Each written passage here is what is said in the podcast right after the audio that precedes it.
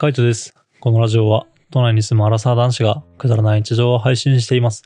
家での困りごとパート2です。前に話した時は、えっ、と、1個は、洗面所のこの湿気が強すぎるっていう風な話をしたと思います。で、その時になんか何個話したかわかんないけども、その時話してた、えっ、と、換気扇のね、その悩みに関してですけど、やっぱ除湿剤を置いたりとかいろいろそういうことは、まあしてるんですけど、やっぱこう有効的なのは、あの風呂を出る前に水をこうバーって、あの風呂場の中に浴槽とか浴室の中にシャワーをかけるっていうことと、あと、風呂の扉をもう完全にこう閉じちゃって、でその状態でこう換気をするっていうのがね、やっぱ有効なのかなって思いました。それをやってからは、そんなにこう、じめっとしてるなっていう感じはないし、前とかは、棚の中のその入れてるものとかまでね、すごい湿ってる感じがあって、水滴がついてたりとか、あとは玄関がすごい、あの、すごいというか近くにあるんですけど、その近くの玄関のドアノブがね、濡れてたりとかしたので、やっぱこう扉を閉めとくのは大事なんだなっていうふうには思いました。扉閉めとけばね、そんなにこう熱気っていうか、その湿気みたいなのは逃げないし、ちゃんと、えーっと、換気扇回してれば、その辺も吸い取ってくれるっていうか、換気してくれるのでね、やっぱ大事なんだなっていうふうに思ってます。で、あとは、さっき言ったみたいに、こう、風呂全体の湿度を下げるっていうことで、まあ、あの、カビとかをね、防いでいけばいいのかなっていうふうには感じてます。もうほんと根本的な対策っていうふうにはなってないけども、まあ、風呂とかに関してはね、毎日晴れるもんなんで、まあ、水をかけるとかは寒い時期とかはなかなか難しいかもしれないけども、扉を完全に閉めた状態で換気扇をかけるってことはね、あの、意識すればできることなので、ちょっとしばらくっていうか、今後も続けていきたいなと思います。それとは別に、ちょっとまた家の悩み事っていうのが出てきたので、まあ、あの、話していきたいなと思いますし、なんかまたいいのがあれば教えてもらいたいなと思うんですけど、今回は2つあって、1個はそのカーペットがすごい崩れるっていうかずれるっていうことですね。うち掃除ロボットを使ってるんで、あの、掃除ロボットがま定期的にというかほぼ毎日掃除をしてくれるんですけど、カーペットが割とこう柔らかい素材なんですよ。あの、前にルームシェアで使ってたカーペットは今寝室の方で使ってて、そうじゃない別のカーペットを今リビングの方に敷いてるんですけど、それが割とこう柔らかいっていうか、あの、パリッとね、糊が多分ついてなくて、えーパリッとしてないような素材、えーと、カーペットなので、結構、掃除ロボットとかが押しちゃうっていうか、うん、なんだろうな、引っ張ったりとか、まあそんなにこう、引きずるっていうまではいかないんですけど、どうしてもカーペットを乗り越えられずに、その巻き込んじゃうみたいなね。なんかそういう、あの、現象が多々起きてて、で、なんとかあの、滑らないようにっていうか、その、ぐちゃぐちゃにならないようにと思って、下に滑り止めを敷いてはいるものの、ちょっと、あまり効果がないなっていう感じです。で、まあ、カーペットがずれるぐらいだったらね、全然いいんですよね。あの、また直せばいいなって。まあ、めんどくさいから嫌ですけど、できるんだったらそうなってほしくはないんですけど、カーペットを、あの掃除ロボットが自分で押しちゃって、それがこうシワになっちゃうみたいな。シワになった状態で固まってると、それがこう段差じゃないけども、障害物としてお掃除ロボットが認識しちゃって、その、そこの範囲から出れなくなっちゃうんですよね。そのカーペットをくしゃくしゃっていう下位置が、まあ、障害物になっちゃって、他の障害物とか、あの壁とかね、ソファーとか、なんか机とかそういうのと、あの、繋がっちゃうっていうか、まあ、横並びになっちゃって、もう、どうしようもない、出れないみたいな。そうすると、あの、自分でお家に帰れないし、まあ、お家に帰れないぐらいだったらまだしも、ちゃんとこう掃除できてないっていうか、本当は玄関の方だったりとか寝室の方とかもちゃんと掃除してほしいのに、もう一個のところその障害物、自分で作ったカーペットの障害物でぐるぐるぐるぐる回っちゃって、もうどうしようもない。全然こう、掃除、毎日掃除してるのに掃除できてないみたいな、そんな状態になっちゃうので、なんかなんとかしたいなっていうふうに思ってます。本当はね、あのパリッとした硬いやつとかを使えばいいんですけど、まあなかなかその、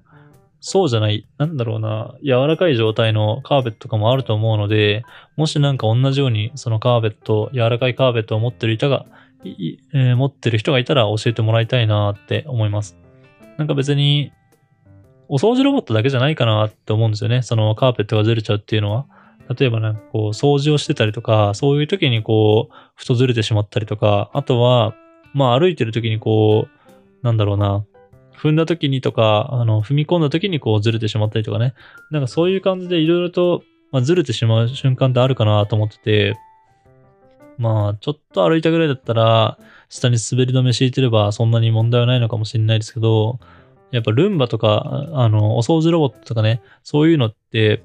何も考えずにこう無理やりガシガシ行こうとするので、もう下にテープでこうベタって貼っつけるしかないのかなってちょっと思ったりもしてます。その貼っつけるにしても、なんかそのいいね、貼り付けるためのこのシールとか、そのただの両面テープじゃない、ちょっと粘着力がそんなに強くないやつとかがあれば、それも使ってみたいなって思うので、もしなんか同じように、カーペットのこの丸々とか丸まっちゃうとか、なんかシワになっちゃう、えー、っと、すぐ、なんて言うんだろうね、この剥がれるっていうのかな、くしゃくしゃになっちゃうっていうのを対策してる人がいれば教えてほしいなと思います。で、二つ目ですね。二つ目は、あの、ソファーがずれるっていうのがあって、まあ、これも同じカーペットがずれるのと同じような感じなんですけど、こっちはもう完全に人ですかね。割とご飯食べるときにソファーの上で食べないんでね。普通に今テーブルとかが、あの、ダイニングテーブルっていうか、椅子に座って食べるようなテーブルが今ないので、床に座って食べてるんですけど、その食べるときに背もたれっていうのかな？あの、背中のところにソファーがちょうどあって、で、そのソファーにまあ寄りかかってるような状態、こう体の体重がかかってるような状態だと、どんどんどんどんこうソファーがずれていっちゃうんですよ。で、まあソファーがね、こう壁の方なんで、まあ別にそんなにこう、支障はないんですけど、ちょうどこう扉が開くところに、まあソファーがあるので、あんまりこうずれちゃうと、扉が、寝室の扉が開かなくなっちゃうっていうね。だからそれをなんとかするためにこういろいろ滑り止めがないかなっていうふうに、まあ探してて、まあ今、なんかインスタで見つけたやつ、絶対に動かないみたいなやつを、あの、置いてるところです。置いてるんだけども結局ずれちゃうっていうね。やっぱこう、何なんでしょうね。一気にこう動かすずれうんと、強い力でドンって押したのに関しては、割と動かない状態でいるんですけど、こう、じわじわと体重を預けるみたいな、そう、じわじわと預けるような揺れっていうか動きっていうか力に関してはすごい弱いのかなっていう、そういうじわじわとしたやつに対応する、もし何かがあればいいなって、そういうものなんかその、ソファーが動かないものとかあればいいなとかって思ったりしてます。どっちもね、あの、100均のもの、えっ、と、ソファーのものは新しくインスタで見たやつは全然100均じゃなくて、まあ、なんかいいっていうから買い替えたんですけど、その前とかは100均で買ったものとかを使ってて、どっちもそんなに良くはなかったっていうか、あんまりこう効果は感じられなかったですね。で今は、100均じゃなければいいのかなってちょっと迷ってるところでもあって、なんか、それこそあの、気になる商品とかでも話したけども、やっぱ100均から、100均でもよかったけども、100均でやめたらやっぱこう、性能が上がったっていうかね、やっぱあの、もう一歩手の届かないところとか、こう、かゆいところに届くのは100均じゃないんだなっていうのが、ま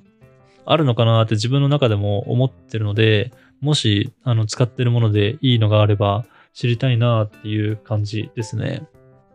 どっちもなんかそんな大した困りごとではないんですけどね、ちょっとした日常のストレスっていうのかな。まあ解消されればすごい嬉しいみたいな。なんか、本当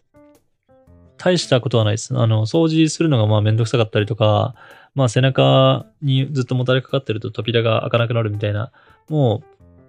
なんか起こったとしても、多分2、3分ぐらいとかで対処はできるんですけど、毎日毎日その2、3分使うのもめんどくさいし、なんか、ああ、またこうなってるよって思うのもね、正直疲れるのでね、なんかそういうちっちゃいストレスみたいなのは、あの、なくしていきたいなっていうふうに思ってます。今、ソファー、使ってるソファーは、本当ちょっと、あの、足がついてる、ちょこんとね、足がついてて、で、その面積が多分そんなに大きくない、結構ちっちゃいので、えー、っと、そこに、まあ、収まるような丸い滑り止めをしてるんですけど、本当はあれなんですかね。そのソファー全体、前の足と後ろの足、今4点で支えてるんですけど、ソファーは。その前の足と後ろの足を、まあ、またぐようなっていうか、その、ソファー全体をこう、支えてくれるような、そんぐらいのでかいサイズの、まあ、滑り止めがいいのかなって思ったりとか、あの、カーペットに関しても、ダイソーにそんなにでっかい滑り止めって置いてないので、その四隅だけ今滑り止めを置いてるような感じなんですよね。でもそうじゃなくて、もう、カーペット自体にこう滑り止めを縫い付けるだったりとか、同じぐらいのサイズのあの滑り止めをしなきゃダメとか、なんかそういうのとかももしあるんだったらね、やっぱ知りたいなっていうふうに思います。俺は割と、ダイソーに置いてあるその滑り止めでも、そんなに効果は変わんないかなって、あんまりこう、なんだろう、加工の仕方とかそういうもんなのかなと思って、まあ、あの、軽く考えてたけども、やっぱホームセンターに売ってるやつは、ちゃんとしたやつは全然滑らないとか、あとは、なんだろう、カーペット側にちょっとちゃんとした滑り止めみたいなやつをつけた方がいいとか、そういうのがもしあるんだったらね、ちょっと実践してみたいなと思いますね。そんぐらい縫ったりとか、そんぐらいは全然できるんで、もしそれで解決できるんだったら全然楽ですからね、なんかいいのかなって思ったりします。カーペットの方も多少だったらね、あの縫ったりとかはできるし、まあそれこそあんまかっこよくはないけど、このソファーの足とかそういうのに気づかないようにつけるカバーとかもあるじゃないですか。ああいうのとかでもいいよっていうか、あの、効果があるよとか、もしくはその、おしゃれな感じで付けられる足のカバーとかがあるならば、まあそれも検討してみたいかなと思いました。まあ最近というか、割とこの家に引っ越してからそれも悩んでることで、そんなにこうでかいことではないけども、あのー、ちょっと気になるなーっていうことだったので、ラジオで話してみました。もし何か解決策とかいい案を知ってる方がいれば、ぜひ教えてください。はい。じゃあ今日はこの辺で。バイバーイ。